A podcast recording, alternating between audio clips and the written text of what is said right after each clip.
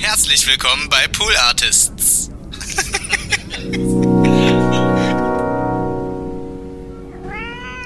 Also ich muss gar nichts, äh, ich habe es ich hab es gar nicht gelernt. Nee, nee, musst du, nee, musst du auch gar nicht.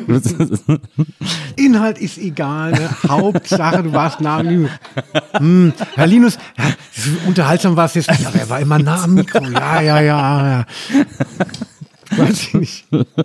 Okay, dann legen wir einfach mal los und dann gucken wir, was passiert. Ich bin sehr gespannt. Himmels Willen. Ne? Eins, zwei, eins, zwei, drei, vier.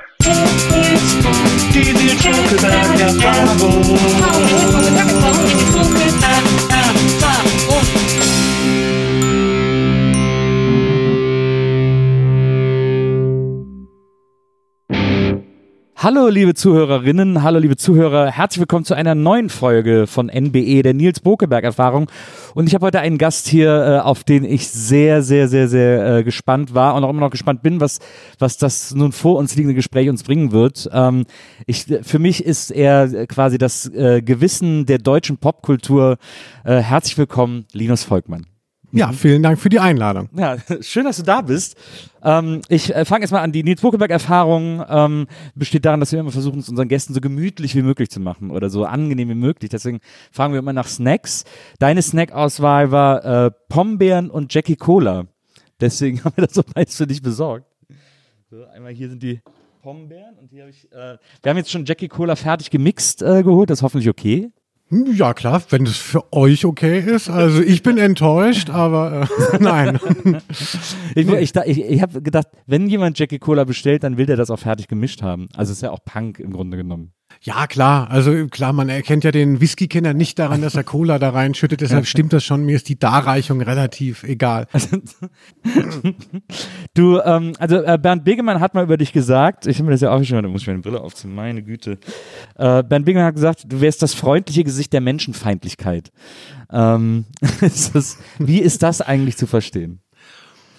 Ja, davon fühle ich mich schon äh, recht äh, getroffen, äh, auch eher entlarvt. Also ich bin ja so ein positiver Typ. Also wenn man mein Social Media und Internet Swag ähm, irgendwie so mitnimmt, denkt Ja. man so, ach so ein lustiger Typ, mit dem kann man die ganze Zeit äh, saufen gehen und immer fröhlich. Und natürlich wie bei jedem guten Comedian dahinter alles rabenschwarz. Gründe. Und aber dadurch, dass ich nur immer auf diesem Fame mich bewege, natürlich in der Öffentlichkeit, äh, wendet sich das auch schon mal gegen mich und alle wollen immer, wenn ich irgendwo auftrete, dann kommen nicht viele Leute, aber ähm, also kaufen dann, weiß ich nicht, zwölf eine Karte und nachher wollen 13 mit mir saufen und es ist halt so mega anstrengend. Also. und äh, dann die Leute wie eben Ben Begemann, die so ein bisschen einen Blick dafür haben, sehen, oh, Moment, das stimmt ja gar nicht. Er ist ja gar nicht glücklich, also, wenn er hier mit uns am Tisch noch sitzen muss. Und äh, du bist ja, du kommst quasi aus Musikjournalismus ähm, und äh, also beziehungsweise, wenn man es jetzt ganz aufbröseln würde, aus so einer aus so einer Fanzine äh, Punk-Ecke. Du warst auch früher Punk, äh, sagst du, also bist du wahrscheinlich heute auch noch auf eine Art Punk, äh, aber mit mit äh, Zentralheizung oder so. Es gibt auch diese tolle äh, Berliner Punkband Zentralheizung auf Des. Na egal, äh, war nur nebenbei. Aber, äh, aber äh, dieses, dieses, äh, also ich kann mir vorstellen, dass du als Jugendlicher Punk sozusagen deutlich mehr gelebt hast als heute. Ach, äh, ich habe mich immer so ein bisschen gefürchtet vor Punk. Ich komme so vom Dorf und war, war, war dann Punk, hatte aber so einen Seitenscheitel weiter und so schlechte Blouson-Klamotten von C&A, die mir meine Mutter gekauft hatte. Also ich es war schon immer, wie, wie man es äh, passend sagen würde, es war schon eher so eine Einstellungsfrage. Also Ja. ich sah nie geiler als Punk aus als äh, heute jetzt als Greis. Also, also ich habe jetzt nicht irgendwann die Nietenjacke weggelegt und habe dann gesagt, ja, aber jetzt, ich bleib mir aber treu und Ja. jetzt auch wenn ich mal was für den WDR mache. Ja, so so war es nicht. War halt schon immer so ein bisschen creepy. Äh. Aber Punk ist natürlich Einstellungssache, ne? Also ich meine, äh, ich habe jetzt auch, ich hatte auch äh, also vor Viva sozusagen nie äh, bunte Haare oder so, aber ich habe mich auch immer eher so als Punk empfunden. Ich habe dann auch manchmal so Looks ausprobiert, indem ich von meinem Bruder so einen alten Trenchcoat angezogen habe und dann, ich komme auch aus so einer Kleinstadt und wurden mir sofort Prügel angedroht und dann habe ich es nie wieder angezogen, äh, weil die gesagt, ey, läufst rum wie eine Tunte Bokeberg oder so. Das war dann irgendwie, äh, das war unangenehm, aber trotzdem habe ich mich immer so als Punk zumindest damals identifiziert, weil ich so weil man dann das kleine, das bisschen Taschengeld, das man hatte, sich dafür irgendwelche Tapes in obskuren Läden gekauft hat oder so und gedacht hat, man hat jetzt hier das neue heiße Ding gefunden, so. Ist das, ist Punk, Ja. Punk war auch immer so ein bisschen, mh, ja, wie soll man sagen, so Entdeckungs ich glaube, der, der, das Tolle an Punk war immer, dass man so eine, so eine, so eine Golddigger-Mentalität haben konnte, oder?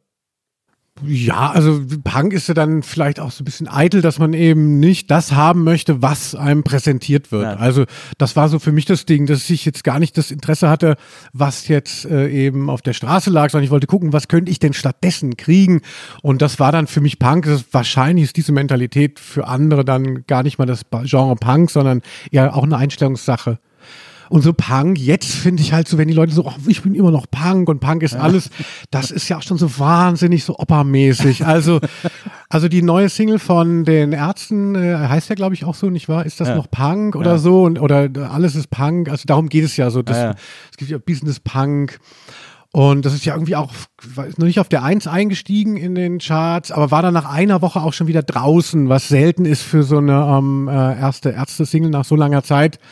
Und irgendwie finde ich das, das, das Gelaber über Punk, also eigentlich ist es mir total nahe, ja, aber ich möchte mir nicht so zu erkennen geben. Äh, deshalb dann immer so, ah ja, Punk. Also Aber das, äh, das ist ja etwas, was sich auch tatsächlich durch dein Schaffen sehr zieht, ist dieses, äh, dieser äh, Wunsch oder der Versuch zumindest, ähm, diese heiligen Kühe alle irgendwie so äh, zu schlachten, äh, wie man, wie man im, im äh, Journalismus immer so toll sagt. Also dir, äh, dich nerven so Dinge, die sozusagen als sehr gegeben oder so ein Kanon nervt dich auch, habe ich immer das Gefühl. Dass es so, dass es so Kanons gibt, die so als unantastbar äh, gesehen werden. Gerade in der Rock- oder in der Punkmusik oder so. Genau, also was soll ich noch sagen, äh, Nils? Äh, so ist es. Das ist irgendwie dann auch so mein Alleinstellungsmerkmal jetzt, seitdem ich auch irgendwie ja freier Journalist bin. Ähm, ja, mir ging es dann nicht darum, weiter irgendwie noch mitzustricken und warten, wann macht Universal, die Plattenfirma, wieder einen Anruf und sagt, in einem halben Jahr kommt die Casper-Platte, wer darf da jetzt ähm, Hof halten? Und früher waren das dann eben die Titelstories in den ganzen Musikmagazinen, die es nicht mehr gibt, oder heute wer macht dann den Aufmacher im Feuilleton das hat mich nicht so interessiert. Also ich wollte äh, dann immer irgendwie gucken, was ist der Kanon und was kann man dagegen tun. Und mm, ja, habe dann gern, also ich hatte mal im Musikexpress in meiner Kolumne so eine Rubrik, die hieß der verhasste, der verhasste Klassiker. und habe da dann so mal geguckt, so was sind so diese ganzen, ganzen traditionellen Männerbands, die ich alle nie so gedickt habe und die mir natürlich größtenteils unter uns eher egal waren, aber dann natürlich so mal aus dem, aus dem Augenwinkel. So, ich habe schon so diese erste Red Hot Chili Peppers oder das mit Under the Bridge, das habe ich schon wirklich gehasst da. Give away, get away, dieser Funk-Scheiß. Und dann, dann war ich natürlich dann auch sehr äh, geschmeichelt. Es kam so gut an. Also, also so gut an. Die Leute haben es aber verhasst überall geteilt. Ja. Und plötzlich so, uh. Und dann habe ich gemerkt, so, ah, da kann ich ja kommunizieren mit den Menschen. Natürlich nur im Negativen, aber das hat mich jetzt nicht so gestört. Das, äh, über das, ich, ich habe mal äh, damals für Viva äh, Atari Teenage Riot äh, interviewt und da hat äh, Alec Empire, hat, dann haben wir auch über Red Hot Chili Peppers gesprochen, äh, weil das ja gerade rauskam, das Album. Und da hat Alec Empire gesagt, man hätte niemals Rock und Funk mischen sollen. Das war einfach ein totaler Fehler. Ähm, hat er wütend im Auto gesagt. Genau, und auf diesem Satz habe ich meine Karriere aufgebaut. aber, ähm, aber also ich finde das ganz interessant, weil das ist ja eigentlich ist das ja ein sehr einfaches Pieken in so einen Ballon. Also so diese, es gibt halt diese 20 Klassiker, wenn man über die irgendwo öffentlich was Böses sagt, dann ist so garantiert, dass sich Leute darüber aufregen. Das stimmt. Also so lame möchte ich natürlich auch nicht rüberkommen. Also ich mag es eigentlich auch nicht, wenn Leute dann, wenn irgendwas ist irgendwie geil und dann ist dann plötzlich die, die, die Distinktion dagegen zu sein. Ja. Darum geht es mir jetzt nicht so. Also ich habe äh, auch in meinen äh, Kanälen, in meinen eigenen, habe ich so was mittlerweile 150 Einträge von Sachen, die ich wirklich geil finde. Und aber da kommt man natürlich dann nie so in so einen Diskurs rein und da, da gibt's halt nie mal so ein bisschen Krawall. Also wer möchte, ja, wer, der kann von mir auch super Empfehlungen bekommen, aber äh, ja, die meisten lernen mich dann halt nur so kennen, weil jemand mich verlinkt hat und gesagt hat, was hat er über die Beatles gesagt? Jetzt ist es genug. Aber es ist so, ich finde das immer so unfair, ne? Also weil so Verrisse schreiben und Verrisse machen ist ja im Grunde genommen auch äh, ein, also ich will jetzt äh, deine äh, Leistung nicht schmälern, aber es ist eines der einfachsten Genres oder es ist etwas, was sich sehr gut schreibt oder sehr gut von der Hand geht, wohingegen es wahnsinnig schwer ist, äh, ein Lob zu schreiben oder, oder etwas äh, äh, zu schreiben, von einer Platte oder Band zu schreiben, die einen wirklich begeistert hat. Weil man auch beim Schreiben selber immer das Gefühl hat, entweder dem nicht gerecht zu werden oder jetzt klingt es gleich irgendwie, als würde ich bezahlt oder das wäre zu schleimig oder so. Das ist, ist finde ich, immer viel, viel komplizierter. Ja, vielleicht in gewisser Hinsicht schon, aber also mir fällt es, ich bin so ein Typ, ich bin schon auch leicht zu begeistern Ja. und so. Also mir fällt es sehr leicht auf, vielleicht mal Leute irgendwie drauf zu stoßen und irgendwas total geil zu finden. Also ich finde eher bei diesen Verrissen, das wird sich dann nicht so getraut. Also wenn man das Vision so aufschlägt und du guckst dann halt da so durch, also Grüße an die Kollegen, ne? Äh, und das sind halt 100 Kritiken und alle haben irgendwie neun oder zehn Punkte. Dann liest man natürlich die drei, auf denen, wo, wo nur ein Punkt da ist. Ja. Und ich war früher ja auch Redakteur bei einem Musikmagazin, beim Intro. Die Älteren werden sich erinnern. Und da war es auch so, wenn, man, wenn dann noch irgendwelche Platten besprochen werden mussten, äh, die so relativ egal waren, dann haben die Leute das eigentlich eher immer positiv besprochen, weil dann hattest du keine, dann konnte dir nichts passieren. Schreibst du, ja, ganz nett und war alles gut. Ja. Und um, eine, um, ein, um einen Verriss zu schreiben, musst du dich natürlich schon viel härter positionieren, musst dich eigentlich viel mehr damit auseinandersetzen, damit es Sinn ergibt. Klar kannst du natürlich schreiben, ich hasse Metal, ähm, die neue ähm, Metallica ist scheiße. Aber das ist dann halt vielleicht kein guter Verriss. Also, also deshalb will ich schon sagen, dass Verrisse, ähm, natürlich ist die Pose, ist leicht einzunehmen, Ja. aber das gut zu machen, finde ich jetzt doch die geilere Herausforderung als ein Empfehlungsschreiben. Das ist äh, interessant. Also das, äh, äh, da äh, stimme ich durchaus zu. Das, ich habe das bisher immer so ein bisschen, ich habe mich immer so darauf konzentriert zu versuchen, äh, Kritiken äh, zu finden von Leuten, die begeistert sind von der Platte. Also wo man es auch richtig liest, dass die begeistert sind, weil mich das ja eher dazu bringt, neue Sachen zu hören, als wenn jemand schreibt, etwas ist totale Scheiße. Äh, wobei ich da dann manchmal auch aus Neugier reinhöre. Äh, heutzutage ist das ja einfacher. Ähm, aber ich erinnere mich, ich zitiere da immer so einen so einen, äh, Text, den ich mal gelesen habe vor vielen Jahren. Das muss so ist so 20 Jahre her oder so. Äh, da gab es noch die Spin, ich weiß nicht, ob es die noch gibt, so eine super Musikzeitschrift in Amerika. Ähm, und da war ein vierseitiger Text von Matt Groening, von dem Erfinder der Simpsons, der geschrieben hat, warum Trout Mask Replica von Captain Beefheart äh, so ein tolles Album wäre. Und dann hat er so geschrieben, wie er das als Kind im Plattenladen gesehen hat. Und dann hat er, boah, dieses Cover, so ein Mann mit so einem Fischkopf und so, er fand das mega abgefahren. Und dann ist er so, hat er so Taschengeld gesammelt über Wochen und irgendwann hat er es zusammen gehabt und hat sich dann die Platte gekauft und hat die dann mit nach Hause genommen, erst gehört und dann hat er erst gedacht, so, hä, das ist aber komisch. Und dann hat er sich über Jahre so reingehört. Und das war, das war so ein toller Text, dass ich mir auch so, dass ich mir die Platte sofort gekauft habe. Und die ist total scheiße. das ist so eine super unhörbare Quatsch-Stoner-Platte, wo die alle so bekifft waren und so gejammt haben und so jeder sich mal so ein Instrument genommen hat, das so rumlag irgendwie und dann wieder aus dem Studio geht. Es ist wirklich nicht, man kann sich nicht anhören. Aber da habe ich trotzdem irgendwie gedacht, wie cool das ist, dass der so ausführlich darüber schreiben konnte, dass ich die dann auch sofort einfach hören und haben will irgendwie. Deswegen, deswegen habe ich immer so dieses, dieses Idealbild von so einem, von so einem Lob einer Platte im Kopf, das, das einen dazu bringt, sowas zu entdecken. Ja, aber da, da beschreibst du ja auch eben so Musik- oder Kulturjournalismus eben auch als Kunstform. Also Ja. wenn es gar nicht mal so sehr letztlich um das Produkt geht, sondern um das Erlebnis, was geteilt wird in einem schönen Text. Also das ist auch das, was mich zumindest da so fasziniert. Also ich lese lieber ähm, eine gute Review als ähm, äh, dann ist mir die Platte gar nicht so wichtig. Also Ja. ich finde, das hat auch einen eigenen Wert. Ja. Ähm, du hast äh, irgendwo mal erzählt, die schlimmste Platte, äh, das schlimmste Vinyl, das du besitzen würdest, wäre äh, Metal Ballads Volume 2. da habe ich dann so mit Foto gesehen. Äh, eine sehr schmucke Platte, also hast du dann auch geschrieben, dass die halt super aussieht, wenn man so rumstehen hat, äh, aber nicht so richtig anhörbar wäre.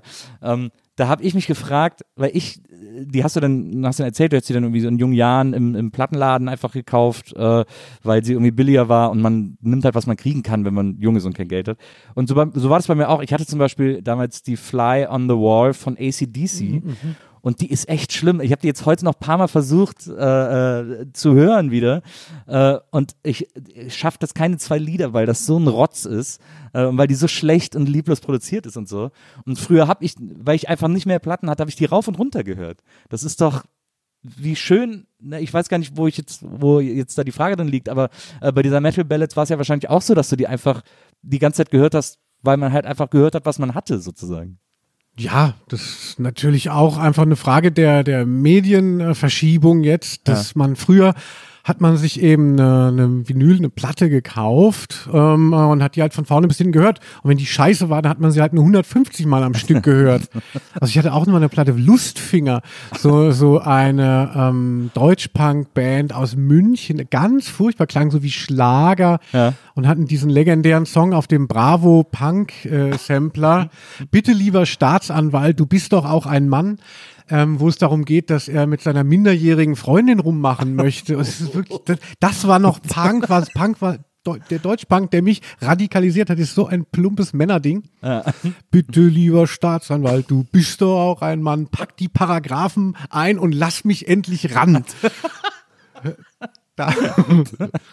Sag mal, es hat so ein wahnsinniges Tempo hier, deine äh, Show. Diese Getränke, die mir so gezeigt wurden, Ja, du- darf ich die auch ähm, Na, oder unbedingt. Oder Na, äh, nehme ich die mir dich. Ich nachher will gar nicht, nee, nee, also es soll auch alles ganz gemütlich sein. Also ich will jetzt gar nicht, ich versuche, ich will hier kein Fragengeballer äh, starten. Kannst du Nee, also ich, ich, ich kann ja nicht so schnell denken. Ähm, äh, es ist ja, ist ja Wahnsinn hier. Ich würde gern diese ähm, Cola trinken. Geht das hier?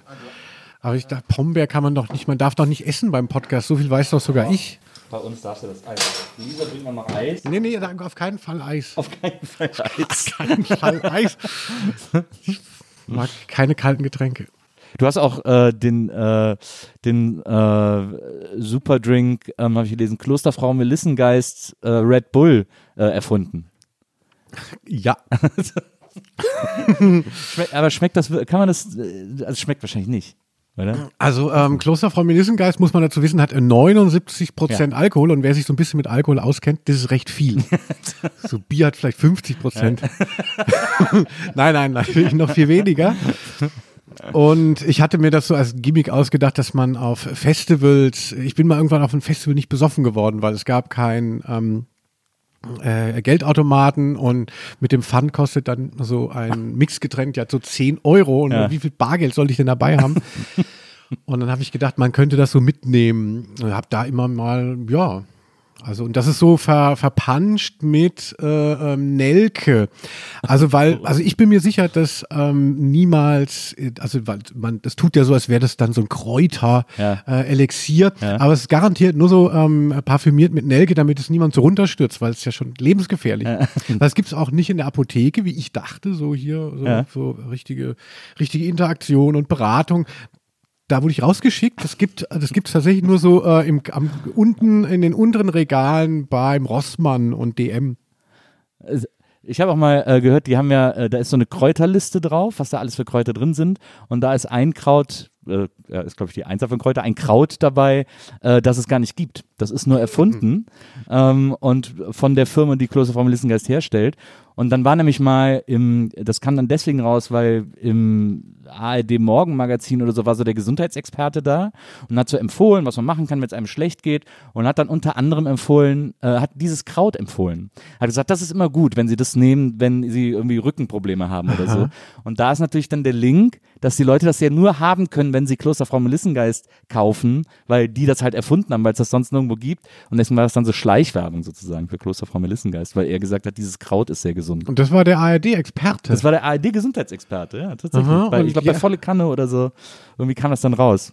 Deswegen finde ich, Klosterfrau Melissengeist hat so was geil Kriminelles. Auf jeden Fall. Also es, es ist ja total ähm, gefährlich mit den 79 Prozent Alkohol. Und dann habe ich geguckt, es, äh, auf der Schachtel steht aber auch ein Warnhinweis, enthält Zimt. Also, so, so okay, klar. Man kann zwar ähm, äh, an dem Alkohol sterben, aber enthält hier, ne, wir wollten euch nur die vielen Zimttoten in Deutschland. Ist auch, äh, ich habe tatsächlich auch äh, eine relativ äh, konkrete Erinnerung an Kloster vom Melissengeist so mit 15, ähm, weil die äh, in Wesseling, wo ich herkomme, beim, äh, beim Karnevalszug, ähm, haben die, werden ja immer Kamelle geworfen und so, und da haben die dann auch Pröbchen von Kloster Melissengeist geworfen, so ganz, ganz kleine Fläschchen, so nicht mal ein Schluck, so ein halber Schluck sozusagen ist da drin. Und die haben die so geworfen und wir sind mit 15, oh geil, Alkohol. Diese ganzen Fläschchen gesammelt und die, und die ganzen, diese ganzen Kloster Melissengeist getrunken. Äh, und das waren dann, am Ende waren es wahrscheinlich zusammengerechnet, weiß ich nicht, fünf Esslöffel oder so, aber haben dann alle reihend im Gebüsch gelegen, weil das einfach, weil sich das nicht vertragen haben bei diesen jungen Mägen. Ja, ja, naja, also ich finde, also 80 Prozent Alkohol ist halt echt krass. Na. Aber gut, so ist ja Fasching im Rheinland. Du lebst ja auch im Rheinland schon was länger. Du lebst ja in Köln. Du bist ja sogar in Köln in die Südstadt gezogen, wo man als Kölner sagt, boah, da leben nur die RTL-Typen und Wolfgang Niedecken. Genau, ja. Und, man selber. Also, äh, ja, äh, Köln ist ja wirklich so überschaubar groß, deshalb habe ich mich da nicht so ausgeliefert gefühlt. Also. Ist das denn, ist, war, ich meine, klar, als du bei der Intro gearbeitet hast, war es halt einfach die, der, der Arbeitsplatz, äh, weswegen du dann nach Köln gezogen bist wahrscheinlich. Weil du kommst ja eher so aus der Ecke von Frankfurt, ne? Genau, da wohne ich jetzt auch gerade. Ich bin jetzt dieses Jahr wieder äh, äh umgezogen, Ah, ja. also na, wieder nach äh, Frankfurt. Und ich bin äh, tatsächlich nach Köln gezogen wegen so Medienstadt und ich kam ja vom Dorf und so Specs, äh, hier Viva, Ja. ähm, äh, kennst du vielleicht noch, äh, und dachte so, hier ist so geil. Also und stand dann, stand dann, hatte mir noch so mühsam gerade die Haare abgeschnitten, hatte noch so lange Haare, dachte so, ich kann nicht vom Dorf jetzt hier nach Köln, das hassen die, das habe ich schon so geahnt. Man wusste ja so in den 90ern noch nicht so, äh, äh, ach, ist es noch geil und so. Ja. Und dann stand ich im Sixpack, das war dieses, äh, das war so die Lokalität, wo angeblich immer die Specs-Leute, Ja, das ist so eine stimmt. Musikzeitschrift äh, gewesen, hingegangen sind und dann stand ich da mit so einem anderen Freund, wir kannten, wir wussten ja gar nicht, wie die aussehen und dann waren wir echt, so drei Jahre lang ging gar nichts in Köln, also. Und dann kam im Intro dieses Magazin, ja, sehr spannend, ähm, äh, nach Köln und da bin ich Redakteur geworden und dann habe ich richtig, dann kamen die Leute zu mir, Nils. Dann hast du, du hast unter anderem bei der Intro auch diese Kochgeschichte äh, erfunden, ne? Wo du so, äh, das waren immer so, so war, glaube ich, immer so eine Doppelseite, wo man mit so Stars gekocht hat. Genau, also habe ich mit dem äh, Chefredakteur haben wir das immer gehostet. Ja. Äh, wollten wir auch schon in so ein bisschen so einen bunteren Zuweg zu den Künstlern, so wie heute mit dem Podcast. Also so, so, oh, so oh, wieder Tokotronik zum achten Interview, ähm, ein- das versteinerte Gesicht von Dirk von Lotzo starren. Und dann denkt man so, was könnten wir, machen? wir könnten mal kochen mit den Leuten. Ja. Also Tokotronik haben natürlich nie zugesagt, aber, ähm, äh, aber das war so, äh, Aber da hast du, da hast du unter anderem mit äh, äh, Gwen Stefani, mit den Sugar Babes, äh, äh, mit äh, Kelly Osbourne und so äh, hast du dann gekocht. Und das finde ich interessant, weil ähm, ich habe in letzter Zeit viele äh, Interviews von dir gelesen, wo es so um Popstars geht. Was ist eigentlich, was macht Popstars aus? Und äh, was, wieso gibt es keine Popstars mehr oder gibt es noch Popstars? Ist ja eine legitime Frage. Ich frage mich zum, ich finde zum Beispiel, um bei, bei diesem ganz konkreten äh, Beispiel zu bleiben, Gwen Stefani, ne?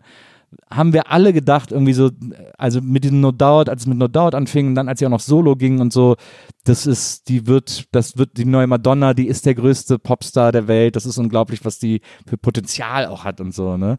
Und jetzt, wenn du die heute siehst, ist das so, die hat ja auch mittlerweile fast so ein Katzengesicht irgendwie, wie so, also die, ich erkenne die nicht mehr wieder und ich meine das gar nicht böse, man sagt sowas ja oft so als Gemeinheit gemeint oder so. oh, Katze. Ja, aber so dieses, ja, die ist ja so operiert, die erkenne ich nicht und so sagen ja Leute oft, weil das böse meint. Ich meine es gar nicht böse, aber ich erkenne die wirklich gar nicht mehr wieder.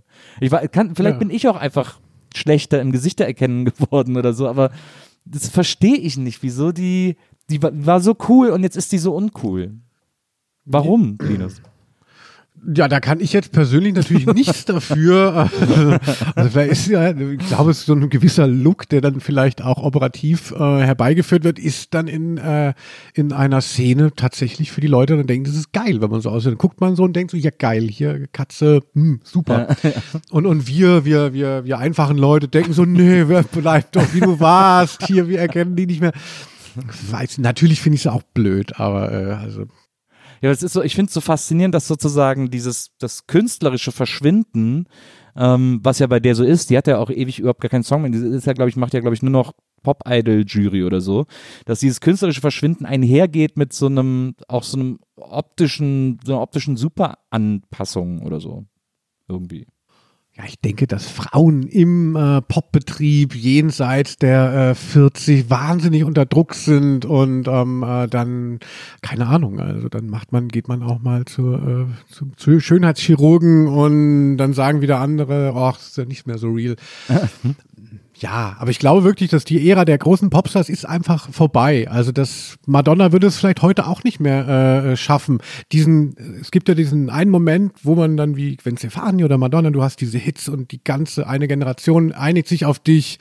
Und dann kommt ja der Punkt, ja, kann ich danach dann eben noch wirklich nochmal stattfinden? Also oder bin ich dann jemand, der in irgendeiner Jury sitzt, also und dann weg ist?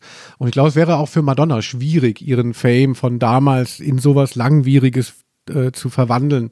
Ich glaube, das geht tatsächlich nicht mehr so leicht. Popstar ist auch ja nicht mehr so der Sehnsuchtsort für die Kids. Also der Sehnsuchtsort für Kids ist Influencer. Also Popstar ist schon, ist schon ein Begriff wie Punk. So, was, was willst du? Gib Jacke, Alter. aber ist nicht, aber okay, aber ich meine, im weitesten Sinne sind so Influencer ja auch eine Art Popstars. Äh, Bibi hat sogar eine Single gemacht äh, äh, und hat einen Song gemacht als auf, de, auf dem Höhepunkt ihres Erfolgs. Also äh, da gibt es ja schon noch so eine, so eine Wechselwirkung irgendwie. Natürlich, aber ich denke, so Influencer ist halt so ein neoliberalerer Popstar, weil es so wahnsinnig viel mit Arbeit auch plötzlich Ja. zu tun ist und man muss es sich so verdienen und Leistung und ständig äh, und auch die Leute auch immer abholen. Und so meine Vorstellung von so Popstar ist ja noch so ein, so ein, na, so, so ein märchenhaftes Wesen, also gerne auch wie David Bowie oder Lady Gaga, so zwischen den Geschlechtern, die einem so, so Orte zeigen oder so irgendwas, wo man vielleicht mal hinkommen möchte oder also so, so, so, so was öffnet. Ja. Statt dass die Influencer alle immer nur Bagger, Bagger, Bagger und hier und ich bin für dich da und äh, also das ist, finde ich, der große Unterschied. Also es geht nicht mehr darum, irgendwelche Phantasmen zu erzeugen und die Leute da zu faszinieren, sondern hier zu zeigen, ich bin dauerpräsent in den Medien und äh, habe meine Follower im Griff. Das ist ja wahrscheinlich auch ein bisschen ein, äh, ein Symptom der, der Verschiebung der Medien, auf denen Stars stattfinden, weil ja Instagram, so, ein- so ein Instagram-Influencer oder so ein Instagram-Account, den ich so abonniere, mir auch vorgaukelt, dass ich den sofort, ich kann den ja sogar Nachrichten schreiben. Also ich kann dem ja eine, eine Direktnachricht schreiben ähm, und hoffen, dass der die liest oder so. Das war ja früher, wenn man früher Autogrammwünsche irgendwo hingeschickt hat, wusste man, die bearbeitet halt irgendwer und das sieht der selber niemals, so, oder? Ja, das stimmt, aber ich glaube, viele Kids, die irgendwie dann an Ariola geschrieben haben und äh, eine Autogrammkarte zurückbekamen vom Praktikanten, haben gedacht, das käme jetzt von David Ja. Bowie. Also, aber natürlich, also eben diese diese diese Verkürzung der Distanz ist sicherlich gehört dann auch dazu. Du bist ja auch so ein nahbarer ähm, äh, Typ. Also ich mag es immer, wenn du in deinen Insta-Stories so, so mal so auch so predigst Ja. und, und so und dann setzt du dich mal in so einen gemütlichen Pullover vor eine Schrankwand und dann so, so was weiß ich, so 20 ähm, äh, Slides und Ja, ja. dann Ja, das, ich weiß auch gar nicht, woher das kommt. Es passiert irgendwie, dass man so denkt, man muss irgendwie, es liegt, glaube ich, auch an den Leuten, die man selber äh, konsumiert. Also ähm, ich bin ja auch ein großer Fan von äh, Sophie Passmann zum Beispiel, äh, die das ja wirklich auch genial geschafft hat, die so ein, so ein Influencertum, so albern man das auch findet, so albern sie es sogar selber offensichtlich findet, zu verbinden, damit zu verbinden, irgendwie auch was erzählen zu wollen, was über Werbung hinausgeht. So. Und das ist irgendwie, das reizt, ich weiß gar nicht, ich weiß auch gar nicht, warum ich das mache. Eigentlich müsste es eigentlich gar nicht machen. Ich habe das gar nicht mehr nötig. nee, aber es ist so, ich habe jetzt auch nicht den Eindruck, dass ich dadurch wahnsinnig viel bewege oder so, aber es ist, für, eigentlich ist es tatsächlich nur ein, Ze eigentlich ist es sehr egozentrisch, eigentlich ist es nur ein Zeitvertreib für mich. Ach, ich weiß nicht, für dein Brand ist es super. Denk mal so Nils Buckelberg, er ist immer nur äh, heiratet, ist irgendwie glücklich und lacht und dann so, nee, jetzt hier kümmert er sich auch mal ein bisschen. Also, also ich finde es, also ich, ich habe dann auch gedacht, so, ach ja, ja, lange unterschätzt. Ja, das stimmt. Da muss ich mal Gedanken machen. Muss ich irgendwie mal, muss ich mal gucken, ob ich da was anderes machen kann.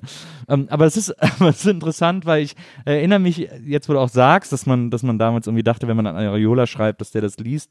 Ähm, ich erinnere mich, dass ich damals mit 17, 18 äh, regelmäßig in der Zuschauerredaktion von Viva vorbeigelatscht bin äh, und mir der, der zuständige äh, Redakteur, der sich da den ganzen Tag nur um Fanpost für alle gekümmert hat, ähm, äh, immer jedem, der vorbeikam, jedem Moderator seinen Stapel Fanpost gegeben hat. Gesagt, hier lies mal durch, wenn du Bock hast. Und dann immer so äh, die Autogrammkarten hingelegt hat und jetzt unterschreib mal wieder 500 Autogrammkarten oder so. Und ähm, es war immer sehr faszinierend, so Fanpost zu lesen, so richtig aufwendige Briefe, zum Teil mehrseitig, beidseitig beschrieben und ähm, so junge Mädchen, die einem so das komplette Herz ausschütten, weil sie so eine, weil sie in einem eine Vertrauensperson erkennen oder so. Aber das ist ja wahrscheinlich auf Instagram dann genauso, nur dass die halt alle nicht mehr so lange Nachrichten tippen. Ja, und dass der Ton auch mitunter rauer wird. Schnell. Also, Ja, Ja, und du hast dann auch immer mal deine äh, ähm, beantwortet. Oder hast du wirklich immer nur dein, dein Nö, nö, ich habe auch mal beantwortet. Ich habe abgezeichnet? ich hab sogar bei irgendeiner angerufen äh, in der Redaktion. Da, kommt, da da hat er gesagt, komm, wir rufen die jetzt mal an. Und dann so als Überraschungsanruf, weil die war sehr niedlich. Äh, und dann hatte die ihre Nummer dabei und haben die einfach so, und die war total aufgeregt und aufgelöst. Aber es war bei mir auch so, dass irgendwann mal, ich weiß nicht, ich habe ja in der WG gewohnt, äh, mitten in Köln, äh, am Ebertplatz. Und ähm, mir sind wohl mal Fans nach Hause gefolgt oder die haben das irgendwie gecheckt, wo ich wohne. Das ist ja auch krass, wie Fans sowas immer rausfinden. Äh, man weiß es nicht, aber Fans wissen alles. Das ist echt Hammer. Ähm, und dann haben standen die plötzlich bei uns vor der Tür und haben geklingelt, so zwei 15-jährige Mädchen. Und, äh, und mein Mitbewohner und ich waren da und dann haben wir gesagt, ja, na, dann kommt halt rein irgendwie. Und dann haben die so, dann haben wir da, wir haben uns irgendwie gerade Haare gefärbt oder so, wie wir es so immer gemacht haben. Und dann saßen sie ganz eingeschüchtert eine halbe Stunde in der Ecke und dann sind die wieder gegangen. Und äh, wir waren so ganz aufgeregt und aufgelöst und so. Oh. Ja, ja, das war sehr, äh, das ist mir jetzt gerade wieder eingefallen. Sehr schräg, die überhaupt reinzulassen, aber gut. Ähm, du hast mal in einem Interview sehr äh, prophetisch, das finde ich sehr, äh, äh, von vor drei Jahren, ich habe extra nachgeguckt, und zwar 2017, hast du gesagt, Morrissey ist wie Attila Hildmann. Ah. Ja, weil ich, ich glaube, du wurdest gefragt, was ist denn mit Morrissey, kann man den noch hören, weil er hat ja auch so Meat is Murder und so, aber er ist halt auch so ein Vollidiot. Ähm, und da hast du wohl, glaube ich, im gleichen Atemzug gesagt, naja, es gibt eben auch so Veganer wie, wie Attila Hildmann, die daraus einfach ein Business machen und so. Ähm, hast du das aber ein bisschen, hast du den Meltdown geahnt? Mm, Ja, das klingt natürlich jetzt super. Also so möchte ich gerne rüberkommen. Aber, aber was, so, was, was mich, was mir zumindest so vorkommt, ist, dass ich mich auch sehr oft irre. Also ich kann mich noch erinnern, dass ich irgendwie beim Radio nochmal, wo ich da gearbeitet habe, noch noch ein Morrissey-Feature vorgeschlagen hatte, also da war es schon absehbar, also und Ja. da war ich froh im Nachhinein, dass mir das abgesagt wurde, also sonst wäre ich dann noch rausgekommen. Also klar, das mit Morrissey, äh, da kann man, konnte man schon merken, dass da was nicht stimmt, aber ich dachte, das ist noch im Rahmen des äh, normalen äh, Wahnsinns eines äh, Popstars. Also geht es geht es noch auf. Also Kannst du den noch hören? Aber du, du bist doch wahrscheinlich jemand, dem der in jungen Jahren wahnsinnig viel bedeutet hat. Nee, also zum Glück nicht, ja, Ja. weil weil es ist ja jetzt so eine Diskussion, was kann man noch hören? Ich habe so ein cooles äh, cooles Thriller ähm, T-Shirt noch so noch so vor zwei Jahren mal Ja. so retro gekauft, also wo ich jetzt auch denke, so kann ich auf keinen Fall die Leute, ich bin down bei Woke Twitter, also ähm, will ich es auch nicht mehr machen und ja, Morrissey habe ich tatsächlich, ich habe wirklich dumm Deutschpunk gehört äh, als äh, Jugendlicher und Metal, also und da ist die Fallhöhe jetzt nicht so hoch, man sagt, ah Linus, guck mal hier, der von Accept, wie er sich verändert hat, äh, das ist relativ egal. Aber ich finde es schon auch irgendwie, also jetzt eben bei Michael Jackson würde ich das nochmal eher nehmen. Also ich finde jetzt, man kann, also man kann es natürlich noch hören, aber ich kann es dann beim Hören, denke ich darüber nach und habe dann auch da, den Spaß dann nicht mehr dran. Und irgendwie ist es für mich tatsächlich äh, ein Stück weit verstellt dann durch den Zeitgeist. Zu Recht ja auch mitunter. Das stimmt. Ähm, so Metal, was ich, ich habe auch früher so ein bisschen Metal gehört, viel durcheinander gehört, aber auch viel Metal. Ähm, ich finde es so interessant, dass Metal ist, finde ich, vor allem was auch so Fans betrifft und so, so eine extrem höfliche Musikrichtung. Äh, ich habe so das Gefühl, dass so Metalheads irgendwie auch wie die die Kutten immer pflegen und irgendwie so von der von der Mutter die Aufnäher drauf machen lassen äh, äh, und äh, alles im Metal ist so sagenhaft höflich. Ähm, warum? Finde ich auch, zwar ja früher so die krasseste Subkultur, also vielleicht noch neben Punks, weil, es, ja- weil sie halt so extrem aussah und so wenig reinpasste in äh, den Alltag. Und dann dachte man immer so, gerade auch diese Hühnen, so was sind sie für gefährliche Typen und so, weil die Dead, äh, wenn man nicht aufpasst. Und dann, genau, haben ja die, diese Erfahrung, die wir da jetzt haben, ist ja, ist ja wirklich sehr umfassend. Also dann lernt man die kennen, oh, was für Herzchen. Ach, hier, der Bomber, da ist so wirklich, du, und dann hat der mir noch das Auto, da ist der noch gekommen mit dem Überbrückungskabel nachts und Ich weiß nicht, ich denke dann wahrscheinlich, wenn man so eine martialische Aura hat, dann äh, hat man vielleicht die Größe, die dann nicht auch noch im Privaten weiterspielen zu müssen, Ja. äh, wie, wie ein Rapper. Äh, so würde ich mir das äh, erklären. Ja. Was ist denn, was war denn so deine Lieblings-Metal-Band früher? Äh, Sodom, äh, Creator und Halloween. Halloween. Halloween, ja. Das habe ich letztens auch mal wieder gehört und Ja. als, als, oder als Jugendlicher dachte ich so, es ist so krasse Musik, diese Metal. Und jetzt höre ich das, es klingt ja, es klingt ja, es klingt ja so ungefähr wie Modern Talking. Also Ja, nur mit, stimmt, ja. diese Gitarren sind so, so, so schmeichelnd, alles so hymnisch. Eagle fly free, oh people see. Mit dieser Kopfstimme. Und es ist aber dann, das Cover sah halt so krass aus und dann dachte man, das ist krasse Musik, ey, meine Eltern schmeißen mich raus. Ja. Und jetzt denke ich so, Gott, Aber das, ich hatte, ich hatte glaube ich, ein Halloween-Album. Ich glaube, das war Keeper of the Seven Keys, wenn mich nicht alles täuscht. Ähm, und das, ich habe das auch dann gehört und ich weiß auch gar nicht wie ich, ich glaube es nicht, ich glaube nicht, dass ich es mir gekauft habe. Ich bin irgendwie anders in seinen Besitz gekommen. Äh, aber es, man kann es eigentlich nicht, es ist eigentlich nicht zu rechtfertigen, Halloween gehört zu haben. ja, Gruß an die Melodic äh, Metal Szene Weil hier. zum Beispiel Creator, ne? Äh, ich hatte damals, ich fand äh, ganz viel von denen konnte ich nichts mit anfangen, aber äh, ein Album, äh, Renewal, äh, fand ich unfassbar, weil das hatte plötzlich diese hochgepitchte Snare, was bei äh, Saint Anger alle gehasst haben, äh, bei Metallica. Ähm, das haben die irgendwie 30 Jahre vorher gemacht oder so, mit, mit, mit dem Renewal-Album. Und äh, wie hieß das? Winter Materium oder so, äh, hieß, glaube ich, der erste Song. Da habe ich gedacht, wow, das ist ja völlig neu, das ist ja Metal komplett neu gedacht. Das hat mich total umgehauen, als ich das damals bei einem Klassenkameraden, der nur so, der eigentlich nur Scheiß-Metal gehört hat, irgendwie in seinem Zimmer gehört habe. Das war ja ein wahnsinnig innovatives Album. Ja, das war zu einer Zeit, in den, das war Anfang der 90er, war glaube ich Renewal und da war Metal ja wahnsinnig unter Druck, weil plötzlich alle Grunge gehört haben und Ja. dieser Gitarrensound war auch heftig, aber hatte eine an, ganz andere Attitude als dieses sehr künstliche äh, Metal-Getue mit Tod und Teufel. Und da haben ja viele äh, Metal-Bands irgendwas ausprobiert und so Ja. eben auch von Creator kein typisches Album. Aber ich mag es tatsächlich auch, äh, ich habe so einen anderes, anderen Begriff dafür, dafür, wenn die Snare klingt wie ein Eimer. Also das ist so das, was auch eben auf St. Anger dann ist, dieses Klack. Ja, Das finde ich super. Ich Das mag ich total. auch wirklich sehr gerne. Also äh, Das, ich finde, also ich habe auch früher so zum Beispiel Helmet war auch so eine, äh, das erste Helmet-Album. Das zweite war schon gar nicht mehr so gut, aber in the meantime habe ich geliebt und da hat, das hatte auch so eine Snare. Da hatte habe ich das irgendwie dann immer mit in Verbindung gebracht. So. Eimer, Eimer, Eimer. Ja, So, jetzt mache ich mal, ich weiß nicht, wie lange geht es noch? Aber also ich kann, ich mache jetzt so mal den Schnaps auf. solange, äh, solange wir Lust haben. Ähm, ich muss, ich muss gerade äh, auf meine Notizen gucken, weil ich ähm, ich habe, also fällt mir gerade auf, weil ich hier gerade lese. Äh, du hattest mal einen Iffizenka-Fanclub, der hieß Aus lauter Liebe. Ja, so ist es. Ja, ich habe eben dieses Fan-Scene, ich habe früher so Fan-Heftchen gemacht und darüber bin ich auch zum Schreiben gekommen. Und es ist einfach, das, dieses Fan-Sein ist was, was mich auch sehr definiert und, und so. Ich habe mich immer gerne, habe ich ja vorhin schon gesagt, auch für Sachen begeistert. Ja. Und ich habe dann früher, weil ich war nicht so gerne draußen, ich habe sehr viel fern gesehen, also sehr viel. Also Ja. ähm, äh, und natürlich dann auch die Du bist Lindenstraße. ein großer Lindenstraße-Fan, ja. und Da gab es dann ja auch nicht so viele Role Models im Sinne von so, wo, wo konnte man irgendwie noch so ein jugendliches Begehren äh, abladen. Also so klar, natürlich Gabi Zenker auch schon irgendwie hot, aber ähm, äh, man weiß ja nicht, diesen Ifi Zenker Fanclub, wo auch ein bisschen so an Ma äh, das Ensemble war, hat jetzt auch nicht so viel mehr hergegeben scheinbar. Ja.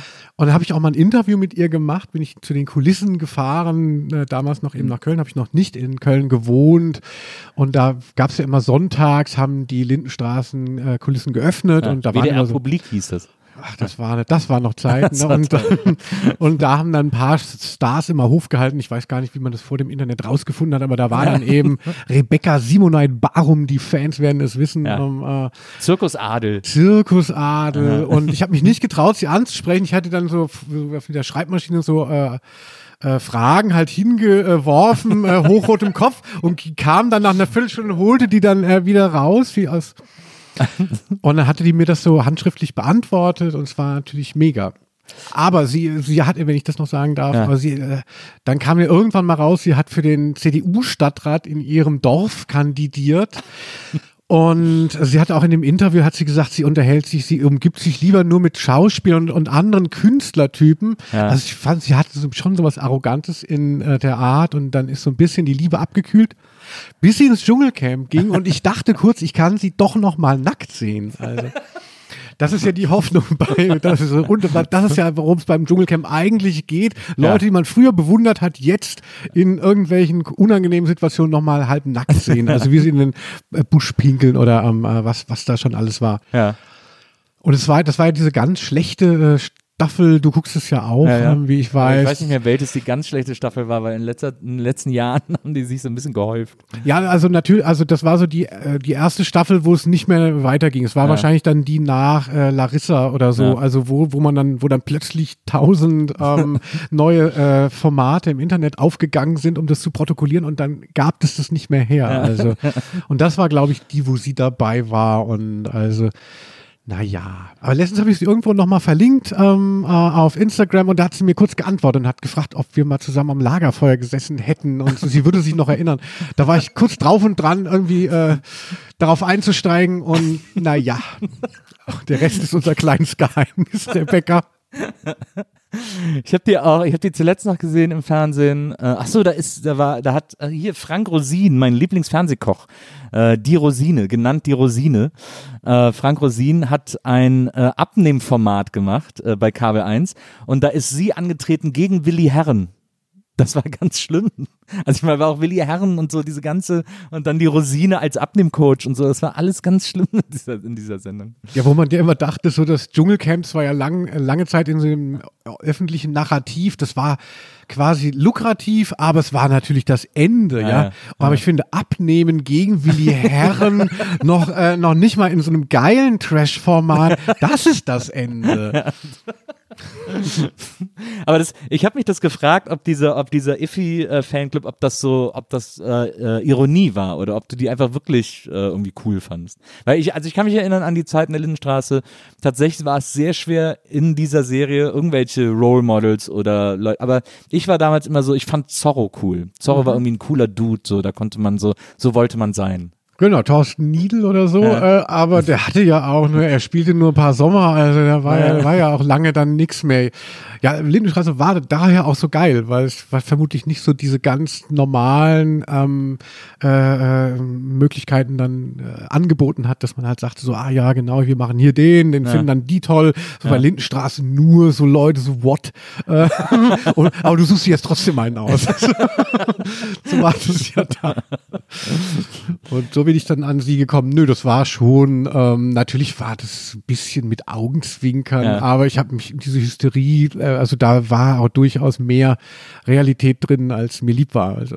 Aber das ist auch, ich glaube, weil ähm, du hast es ja jetzt auch äh, selber gesagt, äh, aber das ist dann aber auch, weil du natürlich dieses Fansein als äh, als ja als Tätigkeit auch total zelebrierst. Also einen Fanclub gründen und dann da hinfahren und dafür schreiben und so. Das ist ja, ähm, äh, du exerzierst das gerne so durch dieses dieses Fan-Thema, ne? Ja, also mich fasziniert es, wenn Leute irgendwie was Geiles machen. Äh, Also wenn ich irgendwie so ein, so ein geiles Artefakt hingeworfen bekomme, einen Song oder was weiß ich, Ja. oder eben eine, eine Serie da, so ein Auftritt. Und dann möchte ich natürlich mich so ein bisschen, dann möchte ich wissen, wer, was ist das für ein Typ, was gibt's da noch und, und so, was kann man da noch erfahren, was hat er gemacht.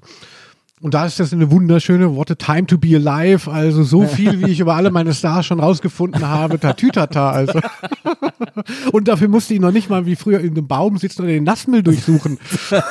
das ist ja alles schon, es ist wirklich so banal fast schon. Das ist ein bisschen trivialisiert schon, äh, Ja. das nerdige Fantum, weil es so einfach geworden ist. Die hatte ja dann sogar, äh, Rebecca Simonette Baron hat ja dann eine eigene äh, WDR-Talkshow, weil sie so ein bisschen als so die junge, flippige äh, vermarkten, wo ich dann damals zu Viva-Zeiten auch mal zu Gast war. Äh, die hieß Lollo Rosso. Das war eine, das war eine, eine Sendung, die hatte sie im WDR und dann gab's auch so, äh, so ein Sketch-Team, die quasi immer so die Sketch-Trenner gemacht haben in der Show. Und in diesem Team war Bastian Pastewka. Ach, das wusste ich ehrlich Ist gesagt das nicht. nicht, Also ist das nicht der Wahnsinn? kannst du dich noch an das Interview erinnern, was du da hattest mit nee, ihr? Nee, da kann ich leider. Ich weiß nur, dass ich an einem Tag in zwei WDR-Sendungen war. Ich war erst oben im Studio bei ihr und als es fertig war, äh, äh, bin ich in den Keller ins Studio gegangen, weil da so eine so eine Flirt-Dating-Show war, wo ich zu Gast war, mit Thomas D. zusammen äh, und noch irgendwem. Und da haben wir auch die ganze Zeit nur Scheiße gebaut, aber es war so eine coole Star-Flirt-Sendung, so, so herzblattmäßig irgendwie. Du hast da abgeräumt, diese ganzen Quatschformate und dann Ja. immer so ein bisschen ironisch, aber ein bisschen mit. Man mit, hat einfach alles mitgemacht. Genau, hier so. Und die hat's ja auch keiner übel genommen. So, unser Nils, ne? Einfach, das stimmt, das stimmt. Aber es, die, das war irgendwann verbraucht, dieser, dieser Bonus, äh, hatte ich das Gefühl. Dann, aber naja, ähm, äh, so, es war auf, jeden Fall, war auf jeden Fall ein großer Spaß. Ähm, ich habe übrigens auch, äh, mir fällt auch gerade ein, dass ich äh, äh, Rebecca auch mal im Zirkus gesehen habe, weil der Zirkus in Wesseling gastiert hat. Und äh, das war aber, glaube ich, deswegen äh, auch interessant, weil, also da hat sie auch schon Iffi gespielt, hat trotzdem noch im Zirkus als in der Manege als Zirkusdirektorin irgendwie aufgetreten. Und ähm, die, die ihre Schwester gespielt hat, ähm, in der Lindenstraße, Äh, Valerie. Genau, Valerie, äh, äh, heute der uncharmanterweise ganz uncharmanter Spitzname, Walze. Äh, äh, und die kam aus Wesseling. Die, das war eine Schauspielerin aus, eine Schülerin aus Wesseling, ähm, die natürlich dann ihren Spitznamen Wett hatte, weil sie, weil sie den auch in der Lindenstraße schon hatte, haben sie dann auf der Straße auch alle so genannt. Äh, und die war dann auch abends im Zirkus, weil die beiden sich kannten und so weiter und so fort. Da war das ganze, die ganze Stadt sehr aufgeregt, dass das da die Lindenstraße so stattfand. Wesseling, ne? Also, man muss es einfach lieben. Wo auch immer es liegen mag. Ähm, du äh, hast ja erzählt, dass äh, für dich die Specs so aufregend war, dass du dann immer in Sixpack gegangen bist. Es gibt ja auch heute noch so immer so eine dieser Kneipen, äh, die damals legendär waren und heute auch ein bisschen so von diesem Ruhm lebt, aber auch immer noch eine gemütliche Kneipe muss man sagen. Ähm, aber äh, ich, dieses, dieses, diese, diese frühe Specs vor allem so, äh, also wenn wir jetzt so Mitte 90er, äh, Anfang Mitte 90er äh, Specs Gründergeneration quasi reden, ähm, die war, ich habe die damals auch so ein bisschen gelesen, äh, ich bin irgendwie zwei Jährchen jünger als du ähm, und fand die auch super aufregend, hab aber auch wirklich äh, mit Glück ein Viertel kapiert von dem, was ich da überhaupt gelesen habe. Ähm, und habe mir dann auch eine Zeit lang, hab ich mir die nur gekauft, weil hinten im Kleinanzeigenteil immer eine neue kleine gemalte Anzeige von Klaus Cornfield für ein neues That Beat Album war. Äh, und ich war so ein That Beat Fan, hat immer eine neue Anzeige gemalt. Ähm, und deswegen habe ich mir dann die Specs immer, weil sie immer in die Specs äh, gepackt hat. Ähm, war das denn für dich äh, also weil du erzählst ja auch, dass Hamburger Schule auch für dich ganz wichtig war. Äh, Blumfeld zum Beispiel, ich habe auch damals äh, das erste Blumfeld-Album rauf und runter gehört, habe da auch nur ein Viertel von verstanden und war ganz, war super stolz, wenn ich mal so Codes da aufbrechen konnte und so kapieren konnte und so. Ähm, war das bei dir ähnlich? Also bist du, wenn du für die Specs nach Köln gegangen bist, hattest du, war das Ehrfurcht? Hattest du Sorge, da irgendwie nicht bestehen zu können intellektuell oder? Ja, das war ja das, woran man sich bei der Specs abgearbeitet hat. Also es ging ja gar nicht mal so sehr dann um die einzelnen Bands, die vorgestellt wurden, sondern um diese akademische Attitude und so kann man der gerecht werden oder ist es oder entlarv ich das ist eigentlich nur so pseudo-intellektuell. Also es war ja jetzt nicht so eine nicht so eine Zeitschrift wie eben was ich jetzt gesagt habe, dass so heute so alle einen so abholen und umgarnen. Ja. Die Sportfreunde Stiller singen nur Applaus, Applaus oder also man wird als Zuschauer so wahnsinnig jetzt so umgarnt und ist so verwöhnt, ja. Oh, klick, äh, weißt du, für, ein- für ein Like wird sich noch bedankt oder so, dass man, dass die Leute sich gratis dein scheiß Album anhören. So, oh, danke, ja, für 500 Klicks auf Spotify. Äh, die Leute nichts gemacht, so, äh. Und, äh, und diese Mediennutzung so mit der Specs war ja noch anders. Man war irgendwie so ein bisschen verwirrt und es gab noch nicht so viel. Man war so wütend schon. Also ich habe die Specs auch immer wahnsinnig, war auch schon immer wütend auf die Specs beim Lesen. Erstmal natürlich, weil so in den 90er war so Hans Nieswand, das äh, war so ein Redakteur, der auch bei Whirlpool Productions dann dabei war und da gab es so viel Hausmusik, war dann so ein großes Thema auch in Köln. Ja. Und ich wollte aber lieber Gitarrenmusik hören und dann ja, also ich will sagen, ich war, es war jetzt keine, ich glaube, es, für die wenigsten ist es so eine Liebesbeziehung zu der Specs gewesen, sondern eben so, so schon so was, was, woran man sich gerieben hat. Und ich war jetzt auch nicht so mega schlau, also äh, war natürlich deshalb auch leicht dann zu beeindrucken von äh, diesen Big Words da drin. Aber manchmal hat man sich doch auch so darüber aufgeregt, dass, weil irgendwann hatte ich das Gefühl, ist die Stimmung so ein bisschen gekippt, was die Specs betrifft, weil alle gesagt haben, okay, wenn ich jetzt einen Artikel über äh, Band XY lese und irgendwie äh, vier der äh, viereinhalb Seiten handeln davon, wie der Interviewer zum Interview fährt und wie er seine Bahn verpasst und sich noch Zigaretten kauft und äh, sich Kaugummi kauft und dann irgendwie sich auf den Stuhl setzt und hat noch nie auf so einem gemütlichen Stuhl gesessen und dann ist so ein Absatz der Act und dann wieder nochmal kurz irgendwie drei Absätze, wie er wieder nach Hause gefunden hat irgendwie. Äh, das war ja sehr, äh, also es war natürlich neu, aber dadurch war es ja nicht unbedingt besser, oder? Ja, aber das ist irgendwie auch so, so ein Urban ähm, Myth, äh, äh, urbaner Mythos, der sich so um die Specs rankt. Auch, dass sie so schlau war zum Schluss. Also ich habe wirklich ganz, äh, ich sage nicht in welcher Redaktion, Ja. äh, habe ich wirklich auch dumme Ausgaben gelesen. Aber sobald man mit jemandem drüber gesprochen hat, ach, das ist doch alles so intellektuell und äh, das hat man zum Schluss hat man das ja gar nicht mehr abgeglichen. Also ich, es waren jetzt die, viele viele Artikel waren auch glaube ich ganz realistisch und man Ja. hat, es waren aber so in der in der in der Wahrnehmung waren natürlich dann diese, was du jetzt geschildert hast, das hat so alles überformt. Aber ich habe immer auch den Musikjournalisten oder den Journalisten als Popstar, das hat mich auch immer interessiert. Ich mochte auch eben Lester Banks und so Ja. diese äh, Leute, wo das da losging, da im Rolling Stone, da in den 70er Jahren und so. Und also für mich ist das nicht schlimm. Also äh, wir haben auch in unserem Magazin dann immer gesagt, es darf niemand mehr über die Lobby schreiben vom Hotel, das will keiner mehr hören. Aber ich habe aber heimlich gesagt, ach eigentlich schon. Also ich, ich wollte es eigentlich immer noch hören. Ähm, du hast gesagt, du willst nie wieder auf die Frankfurter Buchmesse. Oder Leipziger oder wahrscheinlich nie Leip- wieder Buchmesse, hast du gesagt. Ja, bestimmt, ja. Ist das so traumatisch gewesen, als du da warst? Ja, ich, ich war nur auf der Leipziger Buchmesse und ich habe mich so ein bisschen leiten lassen von der Erzählung. Das ist ja die schöne Buchmesse, da ist es so ein bisschen gemütlich und ich sah mich da wie auf so einem Flohmarkt mit so ein paar anderen Punks mit Hunden da so und so, ein paar so Bücher und, und so. Und da war ich in Leipzig auf der Buchmesse. Mein Gott, was ist das denn für eine geisteskranke Hölle aus Millionen von Menschen? ähm, und, und dachte, das ist die gemütliche Buchmesse. Und ich weiß noch, ich musste, ähm, ich hatte da irgendwie auch eine Veranstaltung, aber mit so einem Indie-Buchverlag, ich musste mir dann selber noch ein Hotel buchen. Und dann habe ich so das Ibis äh, gebucht, war, war relativ zentral. Und dann habe ich so ein Foto gemacht vor dem Ibis, weil bei dem Ibis ist dann so ein großes Schaufenster, da steht dann irgendwie ähm, pro Nacht, weiß ich nicht, 70 Euro, also Leipzig, ne? Und ich zahlte aber 180. Also ich wusste, das Zimmer ist 70 Euro wert, aber sie haben es mir für 180 verkauft. Und natürlich, wir hätten es wahrscheinlich äh, noch für mehr äh, losschlagen können. Hast du früh gebucht? Das sind, glaube ich, immer die Tagespreise, die auf diesem Schild stehen. Also, nee, das, also diese 70 Euro, das, das war Achso, halt so ein- grundsätzlich, oder? Genau, das Ja. ist halt quasi so ein, weißt du, so ein feststehendes äh, ähm, Graffiti, Ah, so, ja. so als Werbung. Ja, okay, ah, Nur verstehe. wenn Buchmesse ist, können sie das schä Klar. schäbige Zimmer dann eben für viel mehr verkaufen. Aber dafür hängen sie dann nicht extra jetzt das Ding ab, sondern jeder, der jetzt 180 Euro bezahlt hat, soll wissen, das ist es nicht wert. Aber das, das finde ich, das finde ich so interessant, weil äh, bei dir äh, das ist etwas, wo ich so die ganze Zeit versuche, irgendwie so, was ich irgendwie die ganze Zeit versuche zu verstehen, aber nicht verstehe. Äh, du schreibst ja, man kann wirklich sagen, für äh, mitunter die wichtigsten deutschsprachigen Publikationen, für die man schreiben kann. Also äh, du schreibst Artikel für die Zeit, du schreibst aber auch Artikel für Weiß äh, und so weiter und so fort. Also für, äh, für Orte, an denen man irgendwie noch gute Texte schreiben darf oder kann oder so, da, ähm, da schreibst du auch meistens für. Ähm, gleichzeitig hast du aber auch so eine, so eine, so eine, so eine Punk-Do-it-yourself-Attitüde, du machst auch noch Fanzines, äh, du hast äh, vier Podcasts, von denen einer irgendwie so angefangen ist und nie weitergeführt wurde nach drei Folgen. Gut. dann machst du einen mit deiner Freundin, dann machst du aber wieder auch einen für den WDR, äh, dann machst du einen mit Paula Irmscher zusammen. Ähm, also so, äh, bei dir vereint sich so ähm, dieses, dieses äh, du schreibst auch für den Musikexpress, äh, der in einem Verlag erscheint, den wir alle nicht äh, nennen wollen.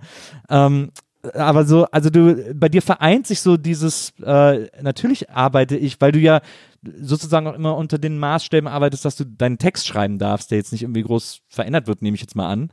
Ähm, äh, und gleichzeitig hast du dieses, die, bringst du diese, diese Punk-Do-It-Yourself-Sache mit. Wie kann man, wie schafft man das, das beides zu vereinen? Wie kann man das beides, wie schafft man das?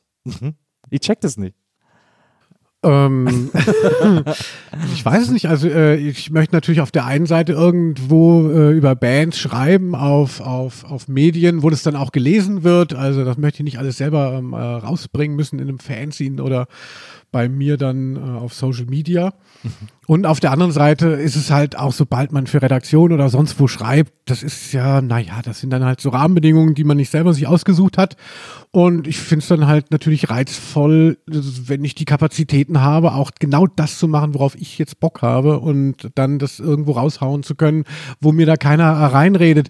Weil ich bin schon wahnsinnig schnell angefasst, wie jeder äh, bescheuerte Autor. Also wenn das dann alles wieder äh, verändert wird oder wenn, wenn dann wieder, ach, wenn dann die Leute einem nicht das vernünftige Feedback geben und so.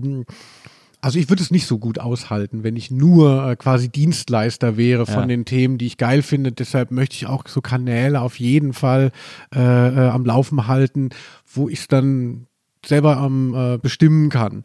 Und ich denke, das äh, steigert dann eventuell auch meine Attraktivität für diese Marken, dass die sagen, okay, es war irgendwie alles Linus Volkmann, aber hey, äh, der- irgendwie bringt das ja durch, solche Sachen. Und ähm, also das geht dir doch bestimmt auch so. Äh, dass, Ja, also, ja, ja, aber, aber de- deswegen ist es ja so interessant, dass es ja quasi, du machst ja auch zum Beispiel auf Instagram immer so äh, Shows, so richtig mit so einem festen Setup, mit so einem Selfie-Stick äh, als Relikt der Nullerjahre und so. Ähm, und äh, genauso wie du das ja äh, gerade eben auch bei mir irgendwie festgestellt hast, das ist ja dann auch etwas, was auf deinen Brand einzahlt, aber ja niemals von dir so intendiert ist, dass du sagst, ich muss jetzt hier mal gerade die, die Marke Linus Volkmann wieder schärfen. Nö, aber ganz so naiv möchte ich es dann auch nicht sagen. Also ich meine, ich habe ja auch nichts anderes, außer ähm, dass ich irgendwie natürlich so ein Mitteilungsbedürfnis habe und dann gucke, wo kann ich das jetzt unterbringen. Und ähm, äh, je, je spitzer ich das irgendwo raushauen kann, desto besser ist es, desto interessanter ist das Feedback, desto mehr passiert drumrum. Und also Ja. Es, äh, eine deiner sehr steilen Thesen ist ja, dass die beste Girl Group, äh, die es jemals gab, Queensberry wären. Das ist äh, vielleicht schon etwas länger her, diese Aussage. Queensberry, wer es nicht mehr kennt, eine Popstars-Band. Ja. Wie hieß nochmal der Hit von der besten Girl-Band? Ich weiß, Äh, oh, wie hieß denn äh, der Hit von Queensberry? Ähm, oh, das war, ich weiß nur noch, ich weiß, ich war ein großer Leo-Fan, die war ja bei Queensberry. genau. Ähm, und die war vorher schon ein paar Mal bei Popstars und ist nie in die Band gekommen. Und da hat sie es dann endlich geschafft und ich fand die immer super. Ja, deswegen, der hat äh, man es richtig gegönnt. Ja, also, und dieser langlebige Ruhm ist ihr äh, Lohn. Jetzt, äh, Lisa recherchiert gerade. Ich habe No Smoke zur Auswahl. I Can't Stop Feeling, Too Young, Hello, Timeless, Girl Like Me. Wow, keiner dieser Songs sagt mir mehr was. Ja, irgendwas mit Smoke war es dann, glaube ich. Das, das war die Zeit, als Songs dann so klingen sollten wie äh, Hip Teens Don't Wear Blue Jeans, war das ja. Und hier äh, Sugar Babes, das war auch so ein bisschen so Sugar Babes Sound. Ja, ja, man muss sagen, die Popstars-Bands haben sich doch auch, standen nicht so im luftleeren Raum, sondern haben sich gerne mal an was orientiert. Nu Pagadi fand ich natürlich auch Ja. großartig. Eine Single nur. Und, bei, und, und die New Pagadi-Staffel war ja deswegen so interessant wegen diesem äh, Typen, der mal bei äh, Udo Lindenberg, äh, also Udo Lindenberg ist so in den 80ern getourt mit einem äh, jugendlichen Duo, die hießen Haudin. und Lukas. und ich glaube, der Lukas war das, äh, der dann da in der Popstars-Jury war. Der, und das war ein ganz komischer Juror, fand ich. Der wollte immer so, der wollte auch, das ist, der hat auch immer Punk gemacht sein Leben lang. Der wollte auch immer als Punk wahrgenommen werden, aber wollte halt auch Popstars machen. So. Der hat einmal, der hatte eine Punkband, ich weiß nicht mehr, wie die hießen, die haben mal äh, ein ganzes Album gemacht, auf dem sie nur Dr. Sommerbriefe vertont haben. Ja, es war so auch die, so die Lindenberg-Schule, das war dann immer so ein, immer so ein Scheiß ähm, Gitarrensound, das war immer so clean, das waren so Leute, die nicht kapiert haben, dass Sound auch Punk macht. Dann sonst, sonst klingt man wie wenn, ähm, äh, nach, wenn, wenn Icy Eisfeld, äh, wie heißt er, wenn Jan Delay eine Ja. Rockplatte macht, ja, mit so ganz vielen guten Musikern. Ja, genau so klingt es auch. Muckerplatte. Und so, ich glaube, dieser Haudin oder Lukas, das so ein kleiner Blasser ist das gewesen, Ja, mit so einem genau. schlecht gelauntem Blick, ja. Mm, Der hatte auch so einen Sound, der nie gepasst hat für das, was er eigentlich wollte. Das stimmt. Da kann ich, ich kann mich auch noch erinnern, mit- Fritten und Bier, als wir fürs zweite Album äh, im Proberaum waren und so Songs geschrieben haben und jemand hat dann die Idee, ja, da kann ich doch hier, zum Beispiel Bert, unser Schlagzeuger, wollte so ein Fill spielen oder so, oder es gab irgendeinen Gitarrenriff kurz irgendwie. Äh, da haben wir uns immer gegenseitig mit Du Musiker beleidigt, weil wir auf keinen Fall so Musiker-Breaks haben wollten. Sehr gut. Deshalb waren Fritten und Bier ja in den 90ern auch so überlegen. Also, also wirklich. Ich hatte letztes Jahr noch mal irgend, letztes Mal wieder was gehört nochmal. Ich hatte einen so ein Ranking, da seid ihr ja auch irgendwie Ja. äh, zwölf Bester geworden von 15. Also Ja, war eine. Ich hab, wir haben ja unser letztes Konzert an meinem 40. gespielt. Äh, davor hatten wir schon irgendwie 20 Jahre nicht mehr zusammen gespielt. Das habe ich so. da war ich irgendwie verhindert. Das hätte ich mir tatsächlich auch gerne angesehen. Ja, das war, das war, äh, das war ein großer Spaß auf jeden Fall. Ähm, äh, was mich, äh, eine, eine Frage, die mir unter den Nägeln brennt, seitdem ich dich auf Social Media verfolge. ähm, vor allem so auf Instagram und so äh, und auf Facebook natürlich auch. Ähm, Gibt aber eine Sache, die ich mich immer gefragt habe: Hast du zu Hause ein großes Jugendzeitschriftenarchiv? Äh, wie, wie meinen? Ja. nee, nee, ich finde, du hast immer wieder, du machst immer diese Postings, wo du dann immer so eine, auch wenn du Platten vorstellst, oder liegt dann, ar- arrangierst dann immer im Hintergrund so eine passende Pop-Rocky äh, oder so eine oder so eine Bravo liegt so zufällig am Tisch, die aber gerade thematisch irgendwie passt und so. Also äh, ich habe immer so das Gefühl, dass du ganz viele Sachen aufgehoben hast, die du zu Hause irgendwie alle so archiviert hast. Ja, also ich habe schon sehr viel Kram. Also ich, ich habe trotzdem Angst davor, irgendwie erschlagen zu werden von, wenn man alle geilen Platten und, und Ja. Bücher und so aufheben würde, würde man ja durchdrehen. Aber ich habe schon einiges. Und ich habe irgendwann mal, wie heißt das, TikTok für, für uns Ältere, bei eBay Kleinanzeigen, da habe ich mal irgendwie so, so äh, Pop-Rockies, das war so das Pendant zur Bravo äh, in, den, in den 90ern noch, ist dann auch früh eingestellt worden.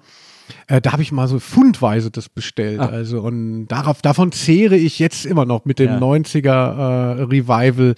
und es ist aber auch geil. Am geilsten immer die Foto-Love-Stories. Also Also ich finde aber, die Pop-Rocky war so ein bisschen sowas wie so, die war so der schmutzige Bruder der Bravo. Die war so ein bisschen, die war ein bisschen verruchter irgendwie so. ja, das dachte ich auch, dass das so ein bisschen cooler wäre, vielleicht auch deshalb. Aber ich habe das jetzt noch mal in der Retrospektive ähm, äh, angeguckt. Also gerade für, für die ganzen Medienjournalisten, die dir zuhören. Ja. Ähm, äh, und es ist, es ist wahnsinnig, einfach, einfach wahnsinnig schlechter Journalismus. Also, es hat mich natürlich früher als Kind merkt man das nicht. Also ja. als Kind, da war ich Mitte 20.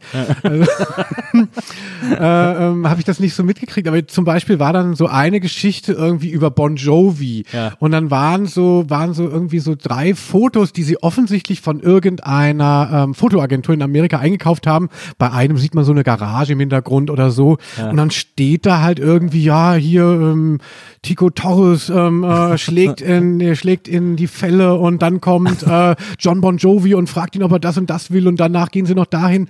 Und du siehst das und sagst, das stimmt nicht. Die haben so ein, die haben so ein Agenturfoto gekauft und haben dazu einen Text gemacht, der nicht, also lege ich, also äh, zu 99,9 Prozent war das einfach, ist das erfunden und nicht nur an der Stelle. Und das fand ich jetzt schon im Nachhinein so, wenn man jetzt da und denkt, oh, Fake News, ist es so, was tut Ja. uns die Welt an? Hey, du lest mal Pop Rocky aus den 90ern. da ging es nämlich los. Aber ich, ich, für mich war die, glaube ich, auch äh, deswegen so verwegen. Ich, ich habe mir natürlich als, als, als Punk und so, habe ich mir natürlich nicht oft äh, Teenie-Zeitungen geholt, weil ich, weil ich das immer, äh, ich war natürlich erhaben darüber und äh, habe aber dann trotzdem, ich hatte zu Hause so einen Ordner, wo ich äh, immer, wenn mal so ein Ärzteartikel in der Bravo war, habe ich den dann so ausgeschnitten oder ich war ja dann, ich war Oh. ein, ich war wahrscheinlich der größte Fan von King Kong, wahrscheinlich auch der einzige Fan von King Kong. Äh, und die hatten aber auch am Anfang, hat die Bravo ja noch gesagt, die könnten ein Thema werden, hat deswegen über die auch mal so äh, Ausschnitte gebracht, weil es eben Farin war und die habe ich dann auch ausgeschnitten, alles so in so einen Ordner und habe gedacht, geil, ich bastel mir meine eigene Bravo und nur mit coolen Bands, auch so Depp Jones äh, hatte ich dann auch äh, Artikel drüber und so, hatte das alles so eingeklebt und die äh, Pop Rocky hatte ich mir dann auch mal eine gekauft und äh, die hatte, glaube ich, deswegen für mich so ein verwegenes Image, weil in dieser Pop Rocky und man muss ja auch sagen, die hat auch irgendwie immer, man hat das Gefühl, die gehört so halb zur Popcorn. Die gab es ja auch schon damals. Und es schien irgendwie, dass Pop Rocky da so ein schmutziger Ableger wäre oder so. Und in dieser, in dieser einen Pop Rocky, die ich mir mal gekauft habe, war als, äh, als Gimmick ein Kondom drin. Da hat in der Zeitung ein Kondom geklebt. Oh, wie geil war's. Das war der absolute Hammer. Und das habe ich dann rausgenommen und habe das in mein Portemonnaie gesteckt, in mein Kinder-Klettverschluss-Portemonnaie. Habe das immer mit mir rumgetragen, weil ich dachte, okay, wenn es soweit ist, dann bin ich gewappnet. Dann habe ich ein echtes Kondom bei mir. Super. Wie alt warst du da? Äh, Muss ich 30? 14, 30 wahrscheinlich. Da muss ich so 14 oder so gewesen sein. 13, 14 schätze ich jetzt mal oder so. Aber es war das Aufregendste der Welt, ein echtes Kondom zu besitzen. Das, Ja. Und deswegen, ach, das, das gab es nur in der Poprock. In der Bravo gab es nie ein Kondom. Nee, also ich kann mich erinnern, dass äh, ähm, in der irgendwie einer Abi-Zeitung meiner Schule gab es auch mal dann ein Kondom Ja. äh, äh, dabei und ich hatte, das ging mir genauso wie dir, dass ich dachte, so jetzt besitze ich endlich ein Kondom. ja. ich wollte natürlich äh, irgendwie Sex haben, aber wusste, es ist sehr weit weg, aber jetzt Ja. habe ich ja schon mal das Kondom. Und dann dachte ich, ich müsste es aber vorher ausprobieren und war natürlich in so einer Zwickmühle. Kann ich es behalten für diesen eventuellen Fall, ähm, äh, dass die Nachbarin jetzt klingelt also, und sich eine Tasse Zucker bei äh, mir als Zwölfjährigem leihen will? Oder, und dann weiß ich aber nicht, wie es geht, aber dann dachte ich auch schon so, ob so wie früher, dass man denkt, ah, man könnte es ja mal ausprobieren und dann wieder zurück ähm, Naja. äh, tun und ähm, aber irgendwann hatte ich, da, da hat man ja dann doch ähm, noch ein zweites Kondom sich mal Ja, gekauft. das stimmt, ja, das stimmt. Ich glaube, ich, habe das auch irgendwann, äh, also wirklich nach einem Jahr oder so, hat es, wahrscheinlich irgendein Klassenkamerad von mir gefunden und als Ballon äh, dann Oh. zweckentfremdet oder so. Aber das war, es war äh, für mich das Tor äh, zur Welt äh, des Sex, äh, diese Pop-Rocky-Ausgabe. Absolut, das hat wahrscheinlich diese Ausgabe hat verkauft. Das können wir sich heute ähm, äh, alle Magazine zusammen, die Bildzeitung nicht so viel wie Ja. früher eine ähm, Jugendzeitung. Das stimmt. 100.000. Ich, ich, ich, warte ja auch darauf, dass, dass es äh, von der Bravo ein, ein Coffee Table Book gibt, in dem nur die Fotolove-Stories drin sind. Das wäre doch, alle Fotolove-Stories in einem Band. Oder? Das ist doch eine mega gute Idee. Ja, das wäre doch total geil. Die haben sie doch bestimmt noch die Rechte oder können sie sich zumindest äh, äh, irgendwie, müsste doch eigentlich gehen. Ja. Hast du die Bravo zuletzt mal ähm, wieder gesehen? Ja, ich habe mir die mal, noch, die kommen jetzt nur noch zweiwöchentlich, glaube ich, Genau. und dann hatte ich sie irgendwann nochmal geholt, aber so aus Spaß. Ich glaube, wir hatten sie auf, auf Tour irgendwie mal äh, gelesen, aber es macht ja auch gar keinen Spaß mehr, die zu lesen. Die ist ja, Es geht ja nur um so YouTube-Stars, Ja, wo man dann denkt, so irgendwann merken die Kids, dass sie das einfach können gleich YouTube gucken, äh, aber wahrscheinlich sonst funktioniert gar nichts mehr. Also Ja. das ist auch ein sterbendes Medium und da könnte man ruhig auf den Retro, äh, äh, die Retrokarte setzen. Also, ja. also ein ganz dickes Fotolove, also hallo. Die haben ja auch zuletzt, äh, ich glaube vor einem Jahr oder so, hat die Bravo selber mal eine 90s-Ausgabe, ein 90s-Special rausgebracht. Bravo 90s-Special, wo sie nur so alte Artikel aus den 90ern abgedruckt haben, die dann jeder von uns Idioten wie blöd gekauft hat. So. Es gibt ja auch online dieses, dieses Bravo-Archiv. Ich habe schon mal geguckt. Es gibt so ein Bravo-Archiv online, wo man so Ausgaben nachbestellen kann. Der hat, glaube ich, alles eindigitalisiert. Und man kann sogar auch einzelne äh, Starschnitte zum Beispiel äh, auf DVD dann bestellen, dass man sich selber ausdrucken kann, ähm, als PDF oder so. Und da kann man auch die Fotolove-Stories, äh, entweder einzelne Fotolove-Stories bestellen oder äh, Jahrgänge äh, Fotolove-Stories. Äh, auf CD kriegt man die dann. Und da ist aber eine, wenn man eine bestimmte Fotolove-Story will, kostet das 20 Euro. Ist ein super hoher Scan steht dabei, aber ist, für mich ist das ein super hoher Scan. und, man kann, und die Jahrgänge kosten 30 Euro oder so. Das ist so, Ja, das ist halt eben, wer sich das noch leisten will als Na. Nostalgie, der hat dann auch vielleicht 30 Euro. Das können wir uns hier natürlich nicht vorstellen, nee, äh, das, aber das ist eine andere Welt. ja. Äh, aber hast du dieses, äh, das aus, die Ausschnitte mit King Kong und Depp Jones? Da, das könntest du. ich glaube, das habe ich nicht mehr. Ich glaube, das ist dann irgendwie, meine Eltern haben es wahrscheinlich irgendwann weggeschmissen, als ich dann ausgezogen bin, weil ich es nicht mitgenommen habe. Ähm, das habe ich leider nicht mehr. Die Gose Johans betreiben ja ihr ganzes Social Ja. Media Game nur, dass sie ihre, ihre Kindheitserinnerungen an irgendwelche Ja. ähm, äh, Videofilme. Der Hammer ist doch, ist doch wirklich Thilo äh, Gosejohann, der, der ältere Bruder von Simon, der äh, sich damals so handschriftliche äh, äh, Notizen gemacht hat, welche Kinofilme er geguckt hat und wie er die fand und die jetzt immer noch hat. Ja, also da würde ich denken, so was stimmt nicht mit ihm. Ja. Ähm, äh, wie sieht es, wie sieht es da zu Hause aus? Klar, jetzt als Post ist es cool, aber dafür lebt er auf einer Müllkippe. Ähm, äh, aber man ist natürlich schon neidisch. Und ich bin immer fasziniert, wenn er dann, wenn er 84 oder so, hat er halt 50 Filme gesehen Ja. und man kennt 49 und alles sind Klassiker. Ja. Ist das heute auch noch so? Also mir kommt es nicht so vor. Aber ich muss sagen, dass immer wenn ich sehe, welche Filme er in einem Jahr geguckt hat äh, und ich versuche mich zurückzuerinnern an das Jahr, dann habe ich damals davon zwei oder drei im Kino gesehen und den Rest dann irgendwann bei Freunden auf, auf VHS oder so. Aber im- ich, also ich meine, für, für Wesselinger war Kino ja auch immer, entweder man muss nach Bonn oder nach Köln fahren äh, und äh, nicht so einfach ins Kino zu kommen, war immer mit einer Reise verbunden. Doch. Ach, wir in Wessling, wir hatten ja nichts. Aber äh, ja, das finde ich auch sehr beeindruckend, das stimmt. Ähm, zum Schluss vielleicht noch äh, dieses, dieses Zitat von dir, ähm, um äh, dessen äh, Einordnung ich äh, noch bitten würde. Ähm, du hast gesagt, Bewunderung ist Hass. Äh, ja. Der, äh, manche, äh, du bist manchmal auch in so einem, in so einem steile Sätzeformulierungsmodus. Kann das sein? Äh, au- Auf jeden Fall. Also Bewunderung ist Hass. Klingt jetzt schon mal so, wo man denkt so, oh, genial. Und dann so im zweiten äh, auch so, was soll das eigentlich? Also sag mir jetzt auf den ersten Blick nichts. ähm, Ja, ich glaube, es ging auch um Popstars und so. Ich habe das irgendwo in einem Interview mal äh, äh, gesehen, diesen Satz. Und äh, genau, weil ich, weil ich äh, geguckt habe, äh, was du für Idole hast, ob ich irgendwo finden kann, dass du ein Idol hast. Also hier dein, dein Bild rausgesucht haben. Äh, und da stand das dann irgendwo, äh, als dich jemand nach Idolen gefragt hat, hast du gesagt, Bewunderung ist Hass.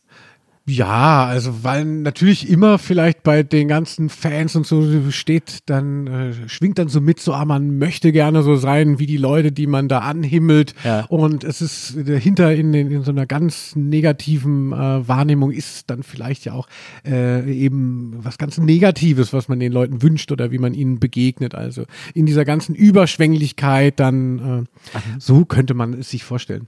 Und so, also ich fand auch so, In Touch habe ich auch mal sehr viel, äh, sehr gerne gelesen. Und das ist ja so eine ähm, äh, äh, Gesellschaftspostille jetzt geworden, ähm, wo, wo, wo halt gar nicht mehr so positiv über Stars berichtet wird. es geht ja nur noch darum, hier äh, zu, Was schwanger, schwanger Ja, ja. oder eben genau oder äh, hier zu dünn, Ja. so sie macht sich kaputt. Und ich glaube, daher kam es, glaube ich, Ja. in dem Kontext, dass mittlerweile so Gala, früher war es immer so, ach, wie toll lebt Prinzessin von Monaco und heute Ja. jetzt nur noch wie am Ende ist Jennifer Aniston, sie wird nie Liebe erfahren. und so, das ist halt die Bewunderung äh, der, der, ähm, des neuen Jahrtausends, Der Neuzeit. dass, dass die Promis bekommen. Hast du jemals so eine, äh, warst du jemals irgendwo, wo so Teenies, hast du jemals so Teenie-Fans irgendwo erlebt, die so außer Rand und Band waren oder so? Ähm, ja, wir hatten mal ein Kochen mit, äh, wie heißt der Goldige von Take That nochmal? Mark Owen. und es war auch schon weit nach dem Zenit von äh, Take That. Aber da gab es tatsächlich noch so eine Crew, die hinter ihm her reiste Ja. und die ihn da abgepasst haben die dann irgendwie dann plötzlich da vor der Tür standen. Also, Der hat so Indie-Pop gemacht nach Tech That, ne? Hat ja mal kurz versucht, so, Ja, so, genau. so, so, Indie-Pop zu machen. Ne? Ich erinnere mich. aber es waren keine kreischenden Teenies, die waren, es waren in die Jahre gekommenen, äh, waren dann in die Jahre gekommenen 10, 12 ähm, Verrückte. Also. Ja. Ich habe das einmal erlebt äh, zu Viva-Zeiten. Ähm, da waren wir auf einem äh, Konzert, auf dem wir moderiert haben. Hi, äh, Alex Bechtel, Mola und ich äh, in München bei der Pop Rocky Pop Invasion. Ähm, und äh, es gab ein komplettes Line-up inklusive einem Überraschungsgast. Und äh, der war einfach nur durch ein Fragezeichen auf dem Poster äh, symbolisiert. Und alle Teenies haben gedacht, das wäre ein Take That. Weil das war der Zenit von Take That. Und alle haben gedacht, das müssen Take That sein, weil die gerade die größten Stars der Welt waren. Und dann standen diese ganzen Teenies in der Halle und es, wurde, es gab natürlich keinen Ablauf für die Leute. Die haben einfach, jeder Act hat zwei Lieder gespielt und ist wieder gegangen. Ähm, und äh, deswegen wussten die nicht, wann der Überraschungsgast kommt. Ach so. Und äh, deswegen sind die alle in der Halle stehen. Das war, glaube ich, Muffathalle oder so. Sind alle in der Halle geblieben. Und irgendwann hat es da auch einfach nach Pisse gerochen, weil die sich nicht getraut haben, aufs Klo zu gehen. haben dann einfach in die ersten Reihe, wollten nicht ihren Platz aufgeben in der ersten Reihe, falls jetzt Take That kommt. Und, äh, und dann wurde uns Backstage gesagt, äh, wer der Überraschungsgast ist. Und dann äh, haben wir untereinander schnick, schnack, schnuckmäßig ausgemacht, wer den ansagen muss. Mola hat es dann leider getroffen. Und er ging dann auf die Bühne und hat gesagt, und jetzt kommt der Überraschungsgast des Abends. Und alle so, aha. Und Mola dann so, und hier ist Modo. Und dann kam tatsächlich eins, zwei Polizei äh, als große Überraschung statt, äh, äh, statt Back for Good. Und das war äh, eine sehr harte Enttäuschung, die ich da, die ich da erlebt habe. So eine Kollektiventtäuschung. Das, äh, sowas trägt durch den ganzen Saal. Das trifft einen dann selber auch. Ja, also das ist dann nicht irgendwie untergegangen in den Beats und äh, in der äh, Verwirrung, sondern die Leute wirklich so mit so einer Fresse. Ja, dann da. total. Die waren einfach alle fertig. Natürlich waren auch ein paar geboot und so, aber es war auch einfach, äh, die waren alle fertig mit der Welt. Die haben wirklich alle gedacht, ich habe jetzt hier acht Stunden gestanden, Mich eingenässt. mich eingenässt, nur für ein, zwei Polizei. Das war äh, nicht sein bester Auftritt, aber auch nicht die beste Strategie, äh, die da von der Pop Rocky gefahren wurde. Ähm, Linus, vielen, vielen Dank, dass du da warst. Äh, ich fand das, ich habe jetzt äh, viele Mysterien, äh, die ich immer über dich hatte, äh, lösen können. Ähm, du bist ja auch äh, unterwegs, also du hast ja diese Podcasts, äh, äh, die ich schon erwähnt habe.